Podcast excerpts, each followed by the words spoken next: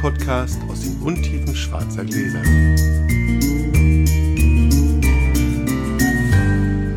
Hallo Sascha. Hallo Felix. Frohes neues Jahr. Frohes neues Jahr. Unseren Hörern. Wir sagen uns das lieber noch nicht, das Nee. bringt Unglück. Wir zeichnen zwei Folgen auf, damit wir keine alkoholfreien Folgen im Januar machen müssen. Nochmal, weil die bei euch anscheinend nicht so gut angekommen Genau. sind, wie wir uns das erhofft hätten. Verschwe Verschwendung von Geschichten sozusagen. Und Lebenszeit. Nee, das nicht, aber Sollen wir direkt Also, los? ja, los, komm. Ich finde auch, hier komm. Der Fia, wir sind heißt bei ja, Sascha. heißt ja in dem Fall auch, dass wir heute Alkohol trinken, natürlich. Ja, ja genau. super. So halb unterm Tannenbaum noch. So halb unterm Tannenbaum. Vor Weihnachten. Pasch. Jawohl, dann gleich nochmal hier. Eine 2. Ja, ja, ja, ja. Eine 4. Ja. ja, dann fängt der Sascha an. Es ist wirklich wohnungsabhängig, wa? Da kannst du jetzt mal so sagen, was du willst. So. Statistik fühlen. Ja, stimmt. Um das genau auszubaldowern. Ah, hier, nimm mal mit. Ich nehme mal mit. Das neue Jahr fängt mit alten Weinen an, oder nicht ganz so alten Weinen, aber mit alten Lieblingen. Und deswegen trinken wir ein Domaine de Pego 2007 Cuvée Reserve. Also einen Chateauneuf de Pape im neuen Jahr. Kalt genug ist es draußen noch. Ist zwar kein Weihnachten, aber ich finde, die kann man halt immer trinken.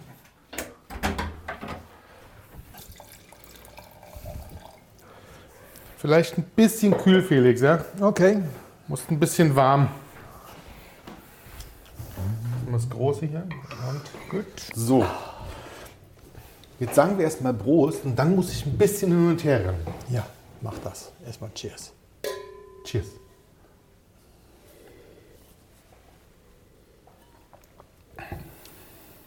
Neues Jahr heißt, Neues Jahr, altes Laster. oh Gott, Wein trinken. ähm, neues Jahr heißt ja auch, das Jahr ist vorbei. Ist jetzt zwar eigentlich noch mir, aber jetzt, für, uns, für euch ist es jetzt vorbei. Genau. Und das heißt, ich habe beschlossen, ich trinke jetzt nicht mehr besser für das, was wir jetzt machen, die nächsten zwei Wochen. Also ist jetzt Rückschauzeit. Flaschenparade. Flaschenparade. Und ähm, ich glaube, wir hatten die Flaschenparade immer so, dass es alles quasi ganz selbst gekaufte Weine waren. Das muss ich ein kleines bisschen aufweichen. Es sind alles Weine, die hier in dieser Wohnung getrunken wurden. Aber ihr werdet das verstehen, warum. Das ist nicht alles selbst gekauft, weil ich das nicht könnte. Gut. Ja, deswegen Ähm, würde ich quasi mit meiner Flaschenparade jetzt beginnen. Ja, hau rein. So, ich muss ein bisschen laufen. Ich hole mal die ersten, die letzten vier. Gut. Ja, so, die letzten vier. Also muss ich mich dreimal hinterher bewegen oder sowas in der Richtung.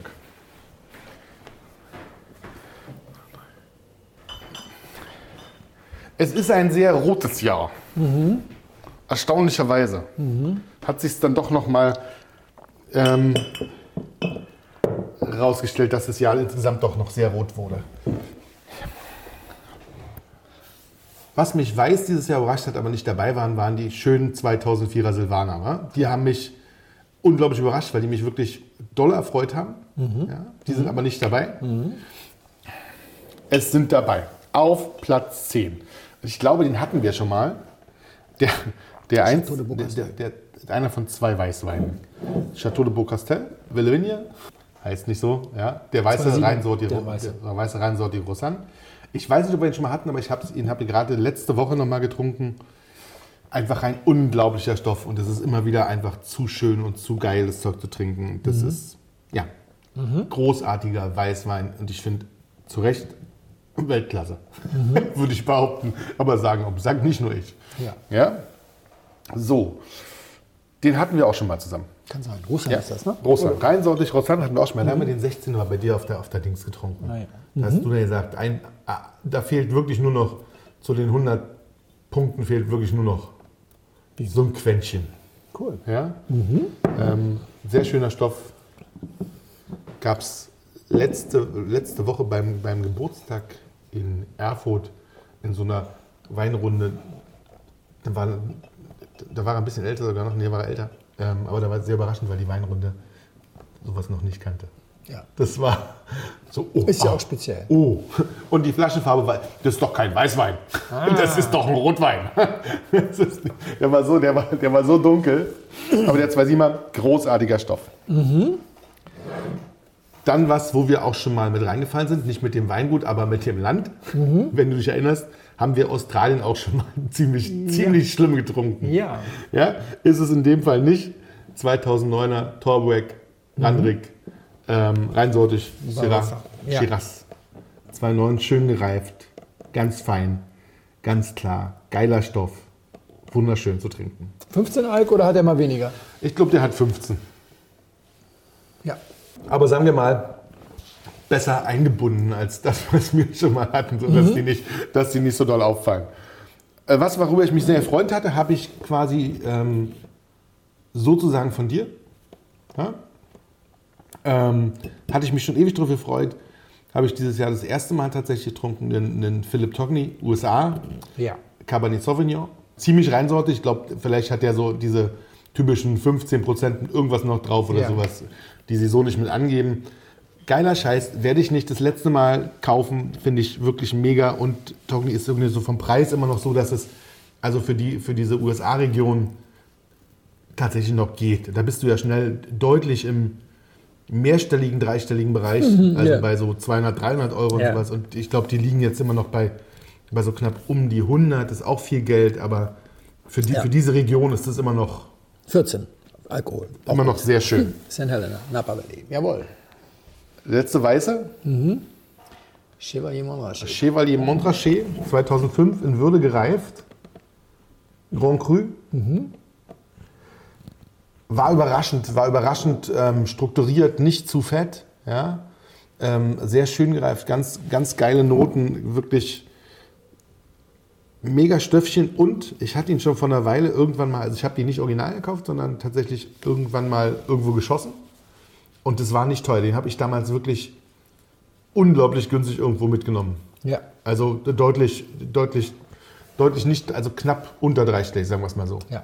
Und das ist, also das war, Vincent Girardin. das war gar nichts. Ja. Gut, ich bin auch nicht so mein beritten heute. Gut. Aber hier ist jetzt auch, am- hm, ich, werd, ich will nicht, ich will nicht.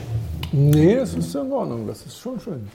Ist in Ordnung. Ich gehe nochmal los und hole die Ja, nächsten. bring, bring mir noch einen kleinen Schluck mit. Du hast mir so einen winzigen Schluck eingeschenkt. Ich wollte, dass es nicht zu kalt, nicht zu kalt ist, weißt du? ja, ja, ja.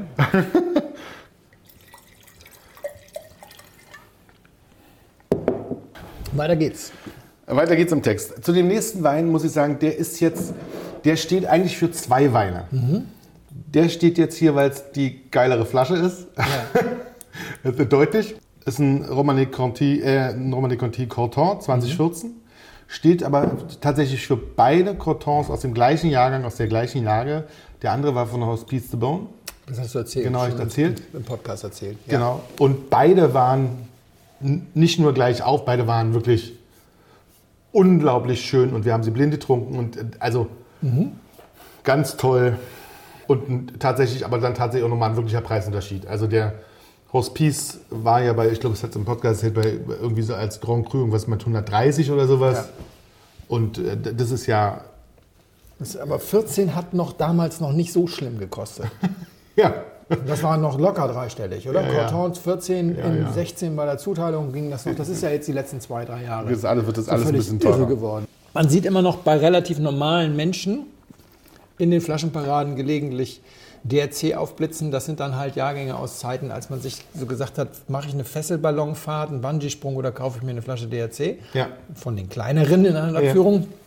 Aber das ist jetzt vorbei. Jetzt geht es nur noch um die Frage, kaufe ich mir ein Auto oder kaufe ich mir ein DRC? Oh Gott. Ähm, nächster Wein. Jawohl. Ein Wiederholungstäter in den Jahrgängen Ja, Dugapi, Cham Chambertin, Grand Cru. Ja. 2011. Naja, man braucht nicht so wahnsinnig viel sagen. Ist, Doch, nochmal für die, die es nicht mitbekommen haben. Das ist vor allem für Menschen, die finden, dass auch Burgund Frucht haben darf. Genau, genau. Kann man gar nicht oft genug Das sagen. stimmt. Das stimmt. Hat, hat ordentlich Kraft, ordentlich ähm, Saft. Genau, es gibt Ja? Kreise, in denen würde man sagen, wie, du magst Dugapi? Nee, genau. Aber Ähm, ja. Nee, sehr, ja, ja, finde ich ja auch. Bin Genau. ich ja auch und auch ja davon, aber die, das schme die schmecken mir auch von klein bis groß. Ja? Es ist natürlich, wir, wir, haben- wir machen hier eine, Best, eine, eine Flaschenparade Best Bottle, also sind es ja. dann sozusagen auch wirklich die Best Bottle. Dann eine Flasche, die Felix sehr gut kennt, Ja. die dann sozusagen auf Platz 4 landet, wa? Ja. Ja, auf Platz 4. Eine Magnum, die Felix und ich zusammen alle gemacht haben. Zur Pizza. An einem Abend zur Pizza. Und die war wirklich so gut. Und es gab keine Kopfschmerzen. Es gab keine Kopfschmerzen. Und das ist eine Das war Magnum. wirklich schön. Es war unglaublich. 1990er, Castellare. sagen wir mal, Ja, Castellare Castellare, ist das- ist genau. das- und dann, ähm, Ist, ist das Wort noch lesbar? Das, Das kann man, war, das der, ist, da war ähm, der Fleck auf dem Ding. genau, war der Fleck auf dem Dings. Ja, ja, ja, ja. Irgendwas di Ciccolo. Warte mal, ich hab's im Dings zu stehen. Also Sangiovese halt. Ge genau. Ah, San Nicolo, sowas. Die San Nicolo. Isodo di San Nicolo, genau. Ja, genau. Ja, das war ein, Tuscany. das war einer dieser Weine, wo du so sagst, so, Frohmann sagt doch immer, kann nicht greifen. Doch, Sangiovese kann greifen, aber eben nur so alle paar Jahre mal und dann hast du so einen, so einen Lucky Punch. Und das Ja. war so ein absoluter Lucky D- Punch. Genau. Fand ich auch. Jetzt die letzten, die sind mir aber auch ein bisschen. Die sind dir peinlich. Du hast entschieden, dass du auch Sachen nimmst, die du nicht gekauft hast. Also, Ja, aber das heißt, bei den letzten zwei habe ich tatsächlich jeweils eine halbe Flasche getrunken. Also ja, zählt. Zählt. Den Listen, Platz 3, hast du auch mitgetrunken. Chateau de Beaucastel. Chateau de Beaucastel, 1999er. Und der? Ja, die Hommage à Jacques Perrin war wirklich, haben wir schon drüber gesprochen, war wirklich ohne Worte gut. War wirklich ohne Worte gut. Also gehört sicherlich auch zu den schönsten Weinen, die ich in diesem Jahr getrunken habe. Ja, finde ich auch. Und wäre wahrscheinlich auch auf Platz 1 gelandet, wenn nicht zwei Sachen dazu gekommen wären, die ich noch nie getrunken habe und die auch beide sehr, sehr überraschend waren, ehrlicherweise. Ich sehe schon. Einen sehe ich schon. Maceto. Maceto 2016, exorbitant gutes Jahr. Rainer Mello, ich glaube, mit der teuer, nee, nicht der allerteuer, Pe- Petrus wäre noch teurer. Nee, Petrus ist aber kein reiner Merlot. Ah, das ist noch ein bisschen was anderes. Drin. Okay. 3% Petit Verdot quasi immer. Okay. Ich glaube, der letzte Jahrgang, der Rainer, nagelt mich nicht fest. Irgendwas in den 90ern war das letzte Mal, glaube ich, reinsortig Merlot. Großartiger Stoff, ähm, unglaublich überraschend, war am zweiten Tag noch viel geiler als am ersten tatsächlich. Aber auch schon der erste Tag, es war unglaublich animierend in der Nase, ganz dicht, ganz fein verwoben. Ganz überraschend, hätte ich so nicht erwartet. Gilt übrigens für beide Weine, ich hätte sie beide gerne scheiße gefunden. Nee, das ist doch aber super. Also, Aber ähm, waren sie halt einfach nicht. ab, Wein, ab Weingut 800 Euro? Oder? Nee, ein bisschen günstiger, s- ja, 750 oder sowas. Also, ja, hm, genau. Aber irgendwie nicht, also nicht wirklich, Ja. nicht wirklich der Rede wert billiger. Ja. Unglaublich. Ähm, Ja, einmal ist okay, aber geiler Scheiß. Und dann das Auto, Das Auto, La Tasche. Latache 2015, nochmal Romane Conti. Das ist, wird mir auch so nicht nochmal passieren in einem Jahr, ehrlicherweise. Das ist ja einmal alle, alle Jubeljahre. Das hat mich, ähm, das hat mich wirklich von den Socken geblasen. Also das war unfassbar. Also es war wirklich, habe ich so noch nie getrunken. Ich fand ihn, das war, das war atemberaubend. Also der Masito war in der Nase schon ein Knaller. Das hier war wirklich wie Brainwash. Das war wirklich wie ein Malay macht. Ja? Also man hat wirklich selten so, selten so Gerüche und, und Geschmäcker, wo du sagst, okay, das brennt sich wahnsinnig richtig, also richtig doll ein. War hier so. War am ersten Tag wahnsinnig doll so. Der war am zweiten Tag immer noch ein sehr, sehr, sehr, sehr guter Wein, aber für mich nicht mehr, nicht mehr der vom ersten Tag. Also geil, auch am zweiten und ähm, wirklich mega, aber der erste Tag, das war schon. Und ich habe es dann nochmal gelesen, das war ja diese, diese Sachen, die sie sagen, das das auch das Weingut sagt, in so den ersten vier, fünf Jahren kann man die früh und relativ zügig schnell trinken so. Und dann machen die nochmal dicht für ein paar Jahrzehnte. Und dann kannst du, ein paar Jahrzehnte, also für eine ganze Weile. Ja. Und dann kannst du sie in alt nochmal richtig gut trinken. Und ehrlicherweise fühlte sich das so ein bisschen so an. Ganz frisch aufgemacht. Die absolute Kanone. Mit ein bisschen mehr, also mit ein bisschen mehr Zeit sozusagen. Nochmal runter, verschlossener. Und nicht mehr so eine Riesenkanone. Also aus der Kategorie muss man nicht unbedingt belüften. Muss man. Ja, das wir, glaub ich, gerade mal drüber gesprochen. Ja. Unglaubliches, unglaubliches Erlebnis. Schön. Ja. Flaschenparade. Herzlichen Glückwunsch. Abgeschlossen. Sehr schön. Wein. Wein, guter Wein, schöner Wein. Ja. Intensiver Wein. Ja, schon. Intensiver Wein, Rotwein. Vollfruchtig, gar nicht so viel Tannin, aber noch ziemlich viel Frucht. Deswegen würde ich denken, nicht so alt, aber auch schon so ein paar Unterholz, Waldboden. Na, Unterholz kannst du auch in einem frischen Wein haben. Aber so ein paar reife Noten würde ich fast schon entdecken wollen. Mhm. Weswegen ich so getippt hätte, vielleicht so was wie sechs, sieben Jahre alt, so zwischen 12 und 15 irgendwo. 2012, 2015 hätte ich jetzt zunächst mal, oder vermute ich einfach mal so. Ja. Hm, Rebsorte. Mit äh, Schmelz, mit so ein bisschen Creme auch dabei. Als nächstes, zunächst würde ich auf Grenache tippen. Als erstes wäre meine Idee Grenache. Oder wenn es die Cuvée ist, dann Grenache oder Mourvedre dominierte Cuvée. Ist da noch ein bisschen Syrah mit drin? Das könnte durchaus sein. Vom, vom, von dieser ja, so Johannisbeer-ähnlichen Anmutung. Hm. Also nicht so sprittig. Aber Nö. auch nicht viel Säure. Nicht viel Säure, aber ehrlich gesagt stört mich das gar nicht. Nee, weil der hat einen richtig guten Zug. Das ist schon, das ist schon geil. Und dieses, mhm. ich finde so diese Johannisbeer-Nummer und sowas, das hat so ein, feines Tannin. Dass du ihn recht kühl serviert hast, tut ihm extrem gut. Das finde ich auch. Ja. Wahrscheinlich ist er wärm alkoholischer. Das glaube ich auch. Äh, und das ist wahrscheinlich auch so ganz gut. Jetzt hat er auch so ein bisschen Graphit dabei, so ein bisschen mehr Tannin kommt jetzt so langsam beim, beim äh, letzten Schluck kam so ein bisschen mehr Tannin mit. So, wo sind wir? Ja, das Mittelmeer ist nicht so weit entfernt. Sind wir noch in Frankreich? Sind wir schon in Spanien? Priorat Nee, glaube ich nicht. Dazu ist er mir ein bisschen zu weich in der Anmutung. So ein bisschen, finde ich, immer so eine Schiefer-Geschichte hm. im Priorat, die mir hier fehlen würde. Wobei, ob das Schiefer ist, darüber muss man nochmal nachdenken, auf jeden Fall. Aber also die Anmutung im Priorat finde ich immer so ein bisschen lasermäßiger meistens. Lange Dock. Also irgendwo so die Ecke, würde ich vermuten. Aber vor allem schön. Wirklich ja, schöner Wein. Finde ich auch. Finde ich, wirklich, find ich wirklich sehr gelungen. Ja. Es war Weihnachten und da haben viele Menschen einen schlechten Chateau dafür getrunken. Also dachte ich, gießen wir uns noch mal einen guten ein. Ah ja, wir sind wir da. Und trinken 2007er mhm. Chateau Neuf de Pape Domaine Pegot. Ach, wie lustig. Cuvée Reserve. Der kleinere sozusagen. Genau. Ja. Ich habe doch neulich, was habe ich denn gesagt? Den habe ich ja neulich getrunken als 2,9er, oder? Genau, das hattest du bei der, bei der Probe, glaube ich. Da war der auch, ist ja. auch gar nicht, das ist ja gar nicht so gut, äh, gar nicht so schlecht bei weggekommen, glaube ich. Ich muss mal ganz, das lass uns mal. Ich hab's. Oh, hier, ähm, 12. 12. Und? Sehr verhaltene Nase mit Leder und einem Hauch roter Beeren im Gaumen, eine ganz wunderbare Beerenfrucht, eher zurückhaltende Säure und dadurch leicht schmelzig. Feines Tannin trägt den Wein auch alleine, verlangt aber tendenziell nach Speisebegleitung. Zum Abgang leicht animalisch, sehr schön. Ja, siehst du, das ist halt dann vielleicht sogar das Leitmotiv. So viel Pegau habe ich nicht getrunken. Ich habe die ganzen Chateau, äh, die ganzen Cotirons neulich mal getrunken. Die waren nur so mittelmäßig. Äh, die, ich glaube, die haben vielleicht den Stil, dass sie nicht so viel Säure haben, oder? Weil Könnte das, schon, ja, ja, wenn es auch, ja, ja.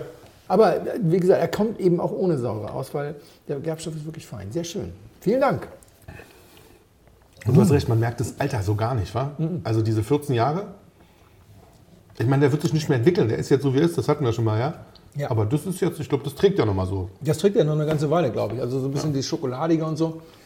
Wenn das Holz schon so weit sich zurückgezogen hat und trotzdem noch da ist, dann ist das einfach, ja, hat Substanz. Ne? Gut. Und kostet ja auch nicht viel. Naja, stimmt nicht, 65. Das ist okay. Also wir müssen ja jetzt nicht jedes Mal uns schämen, nee. wenn wir irgendwie einen Wein trinken, der mehr als 2 Euro kostet. Nee, 65 Euro ist natürlich, aber das ist ja auch ein Sonntagswein. Ja. Ja, also wir, wir trinken hier im, im, Podcast zwar häufig auf dem Dienstag Wein, aber das sind ja keine Dienstagsweine. Stimmt. Für die zweite Folge habe ich einen Dienstagswein dabei. Ich bin aber noch unschlüssig, ob ich dir den Dienstagswein einschenke oder den zweiten Sonntagswein, den ich dabei habe. Jetzt schenke ich dir erstmal den ersten Sonntagswein. Sehr gut. So, das mit dem Dienstagswein ist vielleicht gar nicht so ganz richtig, denn wenn wir Tristan Jest fragen würden, würde der wahrscheinlich sagen, das ist mein Dienstagswein, denn wir trinken seinen Basis-Champagner, der heißt Bordeaux und ähm, ist entsprechend logischerweise Non-Vintage, kommt aus dem Valle de la Marne und ähm, ein bisschen was Spezielles dazu gibt es zu erzählen, aber das erzähle ich dann nachher. So. Mundspül nochmal? Ganz gute Idee, sonst kannst du gar nicht reden. Zum Wohl. Zum Wohl. Oh. Ich muss mal schnell hier meine Notizen aufklappen. Es hm? Es schäumt in meine Nase. Es schäumt in deine Nase. Ich habe auch einen großen Schluck eingeschenkt, weil ich habe das ja nur so ganz schnell ausgespült. Und wenn da noch Reste von Rotwein sind, denke ich an den Kristall Rosé ohne, Scha ohne Kohlensäure. Wie gedacht, keine Experimente. Sehr gut. Machen wir lieber mal hier Butter bei die Fische. Butter bei die Fische. Die nächsten beiden Folgen drehen sich, sind so ein bisschen verwoben und sind so eine Mixtur. Äh, Ich halte vor, was ich schon erzählt habe, aber nicht in der letzten Detailtiefe. Deswegen wird da der eine oder andere Aspekt auftauchen, den wir schon mal hatten und so. Okay. dachte ich, so super, Januar hören ja eh nicht so viele. Jetzt, jetzt mit Alkohol vielleicht mehr.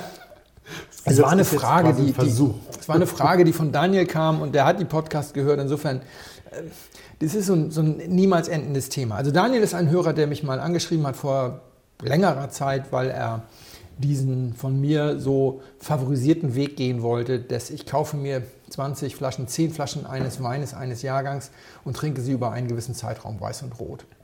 Und er hatte so ein paar Ideen, weil er sich jetzt nicht 10 GGs kaufen konnte und wollte, weil er, glaube ich, noch studiert. Hatten Ja. wir geguckt, ob wir nicht was anderes finden. Wir sind dann bei Karl Schäfer gelandet, bei einer interessanten ersten Lage aus dem Jahrgang und so. Und jetzt schrieb er nochmal und sagte, jetzt geht es um was ganz anderes. Und zwar würde ich mir gerne Bodentypizität als Dimension beginnen zu erschließen. Ich hatte also daran gedacht, dass man zum Beispiel sowas wie zweimal Kalk, zweimal Schiefer und zweimal Löss gegeneinander verkostet. Idealerweise ähnliches Mikroklima, identische Rebsorte, keine fancy Vinifizierung. Viele Weingüter bieten im Ortsweinbereich Rieslinge mit dem Boden im Namen an.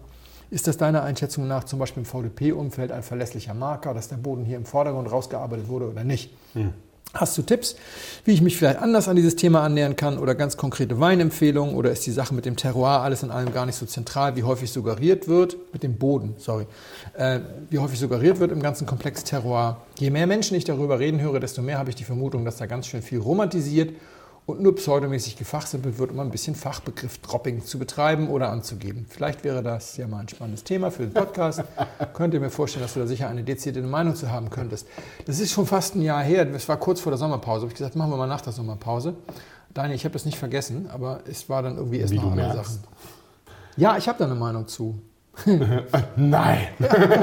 Schau mal. Meine, meine erste Begegnung mit, mit diesem ganzen äh, Terroir-Begriff war eine Blindverkostung vor pff, 15 Jahren bei meinem lieben Freund Ole in Hamburg, der uns eingeladen hatte. Es gab 21 Weine zu verkosten. Und er sagte, ich sage euch gar nichts, aber es gibt einen starken Zusammenhang zwischen den Weinen. Wir haben die Weine probiert. Es war relativ schnell klar, dass wir Weißweine probieren. Wir waren uns nicht so ganz sicher, ob das alles Riesling ist. Da war der eine oder andere mögliche Weißburgunder-Kandidat dabei. Einiges war wohl aus der Pfalz, einiges war ganz eindeutig von der Mosel. Ein bisschen Elsass könnte auch dabei gewesen sein. Wir haben uns dann am Ende darauf geeinigt, es wird schon alles Riesling gewesen sein, weil nur es ist Weißwein. Dafür hätte Ole uns nicht eingeladen.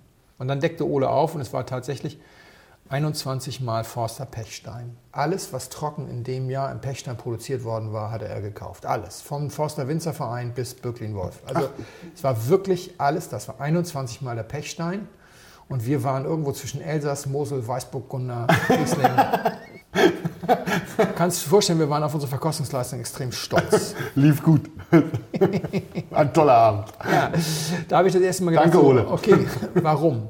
Ich habe damals nachgeguckt und es hieß irgendwie, der Pechstein ist 15 Hektar groß und oder sowas und das sind irgendwelche Pechsteinadern sozusagen, also in diesem Fall Basalt und die sind aber irgendwie nur 11 Hektar groß und außerdem liegen vier davon da oben im Wald, im Pfälzerwald und deswegen war klar, dass das gar nicht deckungsgleich ist.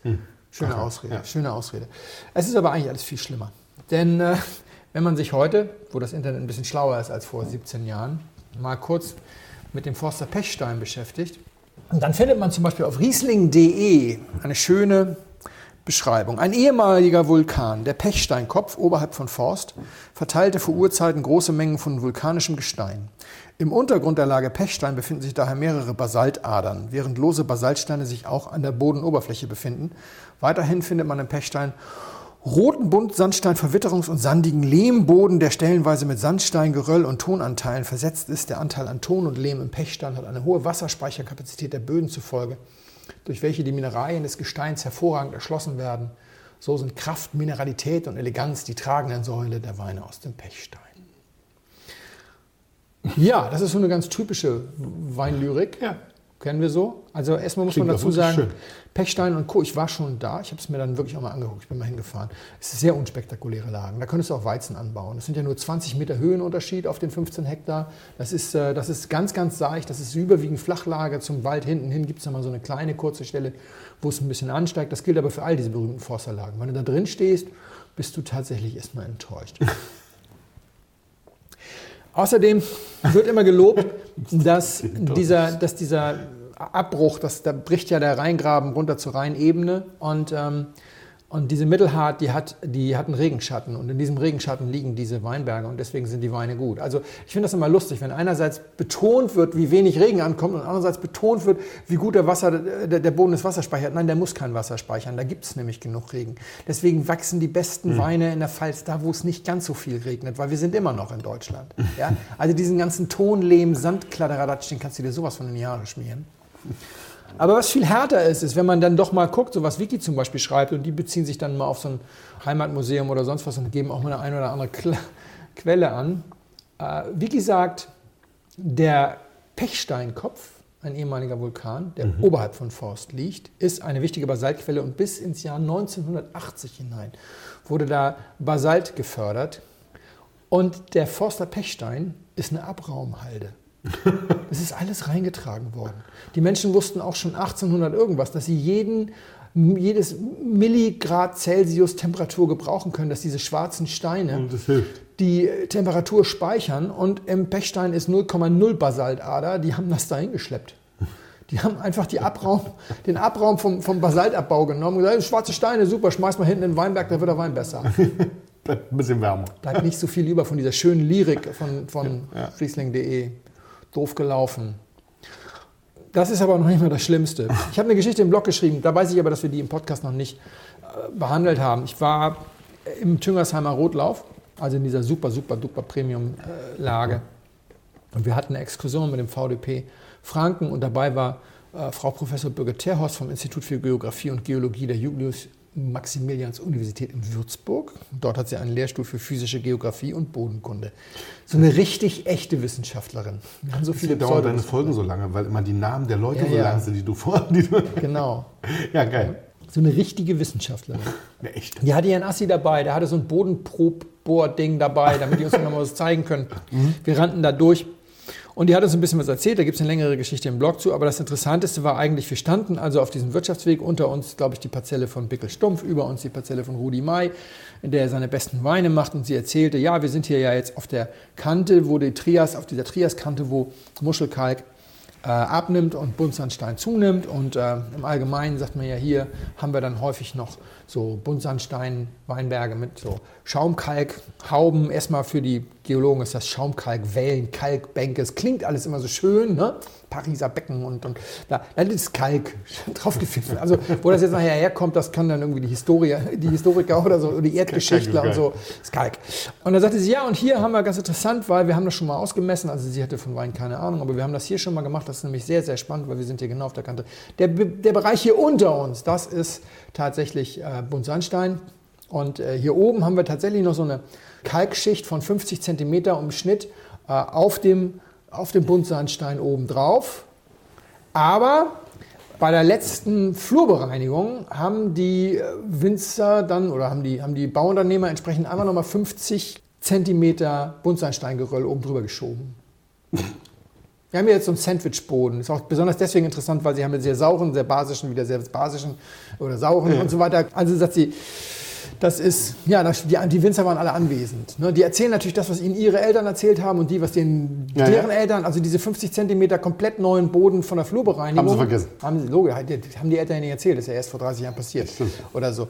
Und dann habe ich mit ihr gesprochen, was überhaupt Boden ist und welche Rolle spielt überhaupt der Stein. Und, und äh, da wurde es dann halt vollends ganz krass, weil wir jetzt hier eben die Frage von, von Daniel von wegen mit, was ist denn hier mit, die haben noch ihren Bodennamen da drin, so von wegen Kalk, Schiefer. Nö, ist kein Boden. Für den Geologen ist das die zugrunde liegende Geografie, äh, sorry, die zugrunde liegende Geologie. Und das funktioniert folgendermaßen. Also der Boden sind die, wie hat sie das? Ich muss mich jetzt mal zitieren. Also was sie mir erklärt, ist, die, der Boden sind die stark belebten oberen Dezimeter Auflage auf der darunterliegenden Gesteinsschicht, die sie die Geologie nannte. Aus dem Boden nimmt der Wein in der Regel seine Nährstoffe auf. Die Geologie hat vor allem Einfluss auf den Wasserhaushalt. Dazu jetzt mal auch noch mal kurz was. Hm. Hätte ich jetzt gerne ganz toll wissenschaftlich äh, hier dargelegt, aber Wikipedia ist an der Stelle echt schwach. Die, also manchmal ist Wikipedia, wenn es so in, in den Laienbereich ja. geht, sehr oberflächlich. Also die Pflanze, hat mir mal jemand erklärt, der sich damit ein bisschen auskennt, hat also äh, eine, der, der Wurzelaufbau der Pflanze funktioniert so. Du hast, die Wurzel geht unendlich tief teilweise. Ja. Und sie verästelt sich immer weiter. Und an den äußersten Wurzelenden hast du dann so ganz kleine Haarwurzeln, die heißen aber, glaube ich, nicht Haarwurzeln, sondern was ich, Faserwurzeln oder will ich nicht was.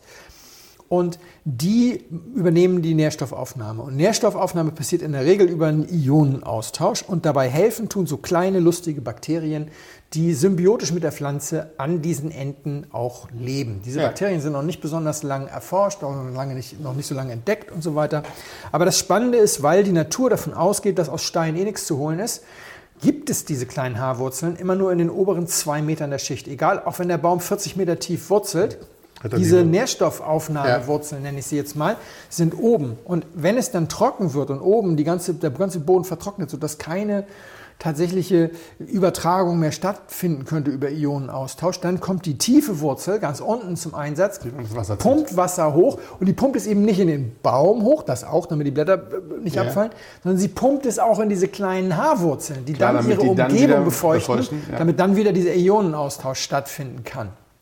Der Boden ist also entscheidend und diese Erosionsprodukte, Kalk, Ton, was weiß ich was, also bis auf die Wasserspeicherfähigkeit, die natürlich wirklich relevant ist, ja. haben die vor allem einen großen Einfluss auf den pH-Wert des Bodens und der pH-Wert wiederum hat ganz viel Einfluss darauf, wie sich die Bakterien wohlfühlen, ist aber auch gar nicht so endgültig erforscht. Aber Tatsache ist, der Boden ist entscheidend und ob da drunter Muschelkalk liegt oder, oder Buntsandstein, hat einen eher geringen, eher geringen Jetzt kommt es drauf an. Hast du eine tolle Bodengesundheit, hat es wenig Einfluss. Genauso wie zum Beispiel bei den alten Reben es so ist, dass diese tiefen Wurzeln nur dann relevant sind, wenn es trocken ist. Wenn du ein feuchtes Jahr hast, dann macht es gar nichts aus. Macht es keinen Unterschied. Ist auch nicht, also da habe ich jetzt, und das habe ich jetzt erste Hand, weil da hat der Professor XY in, beim Internationalen Riesling-Symposium einen Vortrag oh, gehalten, ah. den habe ich persönlich gehört. Also alte Reben geben keinen besseren Wein. Sie sind nur dann, wenn diese tiefen Wurzeln wirklich diesen Vorteil bieten, dann wird der Wein besser, weil die Pflanze gleichmäßiger mit Nährstoffen okay. versorgt ist. Das macht aber total Sinn. Der Boden allerdings, und das fand ich ganz interessant, was sie dann eben erzählte, ist ja hier Flurbereinigung, dass sie selbst wenn sie keine Flurbereinigung haben. Der Mensch trampelt hier seit 20.000 Jahren rum. Urböden, sogenannte, so heißen die bei den Geologen, Urböden müssen sie in Deutschland lange suchen. In Weinbergen findet man sie nicht. In keinem einzigen in ganz Deutschland. Punkt. Daraufhin habe ich sie gefragt, ich zitiere jetzt mal wieder, heißt das, dass ein Boden auf einer Schaumkalkgeologie an einem Ort völlig unterschiedlich zu einem Boden auf einer Schaumkalkgeologie ein paar Dörfer weiter sein kann? Ihre Antwort? Sehr kurz. Exakt. ja, also, um die erste Frage zu beantworten, lieber Daniel, wie lautete sie? Ist das deiner Einschätzung nach zum Beispiel im VDP-Umfeld ein verlässlicher Marker, dass der Boden hier im Vordergrund rausgearbeitet wurde? Ja, der Boden bestimmt, aber nicht der Löss oder der Lehm oder sonst was, weil das ist die Geologie und die kann, wie gesagt, vollkommen unabhängig vom Boden sein. Tatsächlich kann es, ich habe das, das Schlimmste, was ich erlebt habe, war, da habe ich Jörg, da habe ich Jörg Tanisch besucht, ja. da sind wir das Liesertal hochgegangen und dann war da so ein, so ein Loch in dieser Weinbergslandschaft und zwar zwei Meter tief. Und sagte ich, was ist denn da passiert? Und sagte er, ja, da haben wir einen Nachbarn, der will jetzt Bio-Weinbau machen, also neu dazugekommen von außen, viel Geld von außen. Der wollte jetzt seine Umstellung verkürzen, der hat den Boden zwei Meter tief abgetragen und mit dem Lastwagen weggefahren lassen. Ja, hurra, Biosiegel kriegst du trotzdem. CO2-Bilanz, ja, weißt du, wie viel 140 Tonner das waren, die da weg, oder, oder Kipplaster das waren. Jetzt fährt er neuen Boden auf. Der kommt natürlich von außerhalb. Von hier kann er ihn ja nicht nehmen, weil wir hier alle düngen. Wir haben ja kein Bio hier im Liesertal. Ist ja keiner Bio damals, war ist ja keiner Bio da. Muss er jetzt von irgendwo sich noch so einen Bioboden mit ein bisschen Schiefer oder sowas kaufen oder er bröselt den Schiefer hinterher rein, keine Ahnung. Aber da kannst du dir vorstellen, wie viel Typizität du da vom Boden kriegst, ja? Fand ich so krass. Das stimmt. Kriegst das Biosiegel kriegst du sogar schneller, wenn du den Quatsch machst. Echt? Das, ja, ich also das ist natürlich total albern, oder? Das ist, das ist schlimm. Das ist wirklich, das ist wirklich schlimm. Ja. Also, wenn du jetzt hier lose Basaltsteine in dem, in dem Boden hast, dann macht das tatsächlich ganz wenig aus. Und zwar deswegen, weil, ich muss das ja mal ganz kurz sagen, der Boden ist nicht im, im Wein drin, logischerweise, denn es fehlt ihm die Kationenaustauschfähigkeit. Sie, ten, sie, tendiert gegen Null, würde der Wissenschaftler sagen.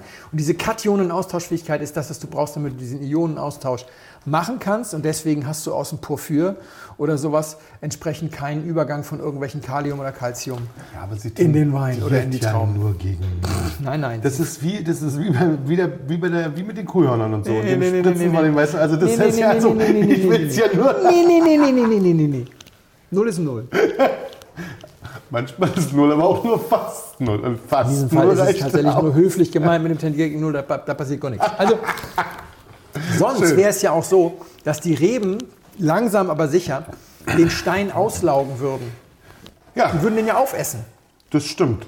Und wir haben in Deutschland Weinberge, in denen seit 1000 Jahren ununterbrochen Reben stehen. Das wird man ja sehen. Ja. Das geht in der Zwischenzeit, geht sowas, aber nur mit Bankkonten. Das ist aber neu. So, gut. Das ist also mit, mit, den, mit den Zinsen, die du zahlst, wenn du Bankgeld zu liegen hast. Ja. Das geht jetzt schon. Das, ist, das Das wäre wird quasi das. Auffressen. Ja, Ja, das wird dann genau. weniger. Ja, das stimmt. So, das, also bei, bei den Bergen geht das also nicht. Ich weiß, das ist schön. Okay. Ist das jetzt also alles Legende? Das ist ja immer die Frage. Nein, irgendwie ja nicht. Aber wo Porphyr draufsteht, kann halt alles Mögliche drin sein. Das haben wir eben schon kurz besprochen. Mein Lieblingsbeispiel an der Stelle ist immer der rotliegende in Birkweiler, Kastanienbusch, als eine Lage, die tatsächlich, das würde jetzt die Geologin wahrscheinlich mit mir schimpfen, Frau Professor Terhorst, aber ich sag mal so, die quasi identisch ist mit dem Ürziger Würzgarten. Es ist tatsächlich so, die, die zugrunde liegende Geologie mit dem Rotschiefer ist identisch. Schiefer verwittert stark, bricht stark auf. Die Auflage ist also auch so eine Mischung aus ein bisschen Ja. Mutterboden mit sehr viel abgespaltenem, verwittertem Schiefer. Die Lagen sind tatsächlich fast identisch. Schmeckt jetzt also ein Gästebosch, wie die da sagen, genauso wie ein Würzgarten, aber nicht die Bohne. Nicht die Bohne. Man hält den nicht für einen Mosel Riesling. Ja, das stimmt. Aber wenn du jetzt als zweites daneben dann nimmst, was haben die denn noch im Birkweiler? Ähm, neben dem Kastanienbusch ist immer der im Sonnenschein. Siebeldinger im Sonnenschein ist die zweite GG-Lage von Rebholz. Die verhalten sich wahrscheinlich zueinander wie bei Molitor, der Ürziger Würzgarten mit dem Gracher Himmelreich oder Domprobst. Der Gracher Himmelreich und Domprobst haben wir, glaube ich, auch schon mal irgendwo erwähnt. Ist fast kein Schiefer. Deswegen steht da so viel Rotwein. Deswegen steht da so wahnsinnig viel Pinot. Das ist zwar eine super Steillage und das sieht total schiefrig aus, aber man hat da irgendwie so ein paar, weiß ich nicht, Grabenbrüche, keine Ahnung, so Einschlüsse, ganz viel Mutterboden. Ja. Das ist eine der fruchtbarsten und fettesten Lagen an der Mittelmosel. Und wenn du jetzt zwei Weine hast und sie nebeneinander verkostest, gleiches Jahr, gleicher Winzer, dann gibt es ganz häufig so, dass die Winzer nicht mehr in der Lage sind, ihre Weine voneinander zu unterscheiden. Also sie behaupten zwar immer, aber es gibt eben auch solche Lagen wie hier, den rotliegenden und den im Sonnenschein und da passiert es dem Winzer nicht. Da wird es sogar dir nach einer Weile Ja. nicht passieren, genauso wie du eine Kracherlage und den Ürzwürz im Zweifelsfall auch auseinanderhältst, wenn es das gleiche Jahr ist. Weil natürlich haben wir hier Temperaturunterschiede, die viel Zwischen- kleiner sind als ja, die. Temperaturunterschiede zwischen Mosel und Pfalz oder eben auch viel größer. Das kann jeweils auch so sein, aber ähm, also das sollte schon alles einigermaßen gleich sein, damit es dann funktioniert. Und da sind wir dann eben, sage ich mal, doch ein bisschen weiter als, das habe ich irgendwann mal erzählt, ganz früh, die Geschichte mit der Kaffeeweltmeisterschaft. Ja? Die also versucht haben, Ja, ja. so unterschiedliche Terroirs wie kenianischen, am Kilimanjaro gewachsenen Arabica mit Guatemala Highland irgendwie aus Nicaragua oder Guatemala entsprechend und man konnte, kein Mensch konnte es schmecken und sie mussten ihre Weltmeisterschaft irgendwie abbrechen, beziehungsweise sie mussten einen völlig neuen Modus einführen. Davon sind wir weit entfernt beim Wein. Also wir machen uns jetzt nicht völlig nackig, wenn wir versuchen, Ja, solche stimmt. Sachen. Also irgendwas wird schon gehen. Und deswegen ist meine Meinung gar nicht so dezidiert, lieber Daniel. Aber äh, wenn da jetzt einer Porphyr aufs Etikett schreibt, Tja. ja, da könnte auch Playmobil draufschreiben. Das ist völlig egal. Fängt auch mit P an. Sag ich nur gerade, weil ich gerade deine Ja, stimmt. höre. Gut. Gut. Wein. Wein. Wir reden schon über Sekt. Also wir reden über Schaum. Wein. Ja, klar, wir reden So, über- über schauen Schaum, mal. Wein. Ja, Und klar. ich finde, wir reden über Sekt, finde ich. Also es hat so eine, so eine deutsche Anmutung. Aha. Also im, im, gefühlt. Ähm, es schmeckt mir aber sehr gut, das sind nämlich alle. Mhm. Hier, ist alle. Ist alle. Ich kann ja noch mal kurz was machen. Danke. ähm, es schmeckt mir sehr gut. Ich muss noch mal die Perlage nachkosten. natürlich nur der wissenschaftlichen, ähm, des wissenschaftlichen Experiments wegen. Dein Glas schäumt immer noch so, witzig, meinst du nicht? Das jetzt, also ist das wieder, guck dir mal den weißen Schaum an, den du da hast. Irgendwas ist hier in die Glasform. Komisch, ne? Das ist so Ja, schon. so schon. Also ich mag das ziemlich. Das hat eine, das ist ein bisschen, hat ein, ähm, so ein bisschen sowas Zitronensäuriges. So. Aber das hat, kriegt da das Stück ja, kriegt das ja doch so, sowas Zitronen Grapefruit. Also mehr Zitrone als Grapefruit finde ich. Aber es hat so einen geilen Zug dabei. Und zieht so Ich finde wirklich aber, schön. es hat auch was enorm Würziges. Und zwar so eine leicht zugrunde liegende, malzig-würzige Strenge schon fast. Also, da ist sowas. Hat das Malzige liegt da so ein bisschen hinter, das stimmt, ja. Ja, Das stimmt. Und es hat dadurch hinten raus natürlich wirklich schön Druck. Ja, das, das hat zieht, Druck, das, das zieht vorne, das zieht vorne schön durch diese Säure, durch dieses, durch dieses bleib jetzt mal dabei, ja, durch dieses leicht zitronige und hinten schiebt es nochmal mit dem, mit dem Druck von der Würze nochmal so nach. Ich finde das ziemlich gut. Es, es liegt wahrscheinlich tatsächlich an meinem Glas. Das, die ganze das, Zeit keinen ordentlichen, ja, ist gemein. Ne? Bei dir schäumt immer dieses, du Armer. Du kriegst das gleich noch mit, aus einem neutralen Glas. Aber Aber es macht nämlich, ich würde jetzt sagen, probier mal, weil es hat, es hat, also das hat den Anschein, als ob der Schaum wirklich, ja, es schmeckt tatsächlich ein bisschen anders. Es schmeckt, ich gebe dir mal, jetzt kriegst du mal ein schwarzes Glas hin oder her, jetzt kriegst du noch mal ein normales Glas. also wir reden über einen, einen, einen ähm, hellfruchtigen Schaumwein, so. Wir reden über einen hellfruchtigen Schaumwein mit einer Würze, die zugrunde liegt. Genau, du hast ja schon einen Herkunftstipp abgegeben, insofern bringe ich direkt die Flasche mit. ja. Der Herkunftstipp war falsch. Ist aber jetzt nicht so. äh, weiß, Abwegig? was wir nie gemacht haben, ist, wir haben ja nie die freakige Champagne getrunken. Das haben wir noch gar nicht. Und ich dachte, es ist jetzt mal ist geil, Zeit. Es ist jetzt mal Zeit, ein bisschen freakige Champagne. Tristan Jest.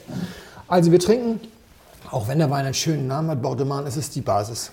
Äh, extra Brüt von Tristan Ist Jest. echt anders. Ja, ja, ist mit, mit Perlage schmeckt Champagner meistens besser, vor allem, vor allem wenn es kein ewig lang gereifter Dings ist.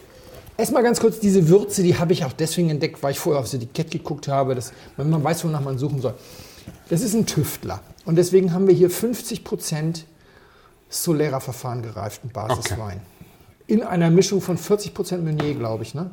Ja, 40% Meunier, 30 Pinot und 30 Chardonnay. Genau, wir haben also, wir haben also Meunier als größte und dann noch Solera oben drauf. Und dann guck dir mal die Dosage an, die ist auch so ein 2,66. Freak-Quatsch. Auf 2,66 Gramm dosiert. Schon Also- allein das auszuschreiben ist ja schon fast ein bisschen. Ja, aber vor allem, weil unter 3 Gramm dosiert ja eigentlich kaum einer. Das heißt also, probiert und festgestellt, Brüt Natur fehlt ein bisschen. Wir brauchen 1 Gramm Zucker.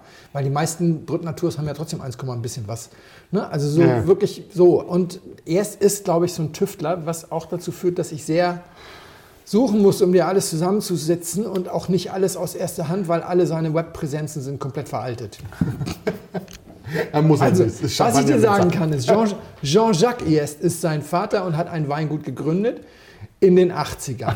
Und mit elterlichen Flächen, das heißt, die Familie lieferte vorher entweder bei der Genossenschaft ab oder beim, beim, äh, beim Haus. Auf jeden Fall lieferten die ab und er hat dann mit vier und ein bisschen was Hektar das gegründet. 1999 hatte Tristan die äh, Weinbauschule abgesolviert und trat ein ins Elternhaus, mochte aber noch nicht so ganz und wie und was und fing an, eigene Sachen zu machen. Und dann lockerte ja die Champagne kurzfristig die Pflanzrechtsgeschichte. Die Ja. haben wir mal richtig aufgerüstet. Und da hat auch die Familie erst aufrüsten dürfen von auf fast 10 Hektar.